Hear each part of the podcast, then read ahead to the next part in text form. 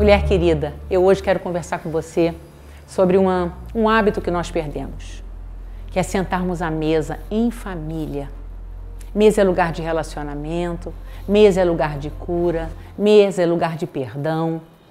E a vida é tão corrida hoje em dia, tão corrida, que a gente não, não tem mais esse tempo de comunhão, de sentarmos juntos, tomarmos um café da manhã juntos, cada um chega um horário em casa, cada um come um horário, né?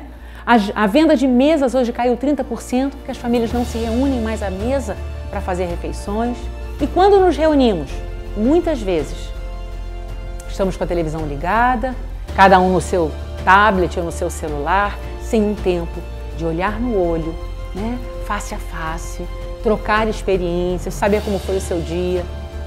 Eu não sei se você tem é, boas recordações de quando você era criança. Eu tenho recordações maravilhosas na casa da minha avó, onde todo mundo se reunia, os primos, as primas. Era um tempo tão maravilhoso de comunhão. E quantos filhos nossos hoje estão privados disso? Porque as famílias, por conta de, ai, vai dar trabalho, ai, vai encontrar com aquele primo chato. Ah, é tão maior a gente poder sentar e se relacionar. E você sabe, querida, não só pelo prazer da comunhão, as pesquisas indicam que as famílias que se reúnem das 21 refeições que fazemos por semana, pelo menos cinco vezes, no curso de uma semana, cinco vezes, que seja para um café com bolo. Essas famílias têm índices de depressão muito inferiores, de ansiedade muito inferiores. Os índices de dependentes químicos em famílias que se reúnem são muito menores.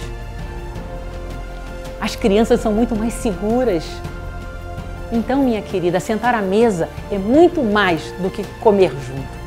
Sentar à mesa é ter um tempo de relacionamento de qualidade, de estreitamento. A vida está tão corrida, tão corrida, que nos tornamos às vezes estranhos dentro da nossa própria casa. Não sabemos o que o nosso filho fez naquele dia, não sabemos como foi o dia do nosso marido. Chegamos cansadas do trabalho, sim. Dizer, ah, não, mais uma coisa para eu fazer. Eu quero quebrar esse paradigma. Eu quero que você entenda que sentar à mesa com a sua família é momento de cura, é momento de reaproximação, de aquecer o coração. Então não se furte, não se furte de, de fazer, de chegar do seu trabalho cansada, mas colocar a mesa para a sua família, sentar junto. Vamos tirar o celular na hora da refeição. Não, gente, agora não. Agora é hora de conversar, agora é hora de saber como é que foi o nosso dia. Querida, Jesus sentou com seus discípulos e fez a Santa Ceia momento de comunhão, momento de estar junto. É preciso, é preciso, é preciso. É preciso que eu e você tomemos essa iniciativa. Não espere o seu cônjuge, querida, por melhor que ele seja, por melhor que seja o seu marido e os seus filhos, não esperem que ele tome essa iniciativa. Seja você a mulher que faz a diferença. Seja você a mulher que não se importa. Ah, vai ter prato para lavar, eu estou cansada. O que você vai ganhar o que a sua família vai ganhar em relacionamento, em comunhão. Ah, não tem problema nenhum lavar uma loucinha, querida, porque você vai receber muito mais em troca. E cansada que esteja, você vai levantar da mesa melhor. Sorrir à mesa. Ah, gente, que coisa maravilhosa.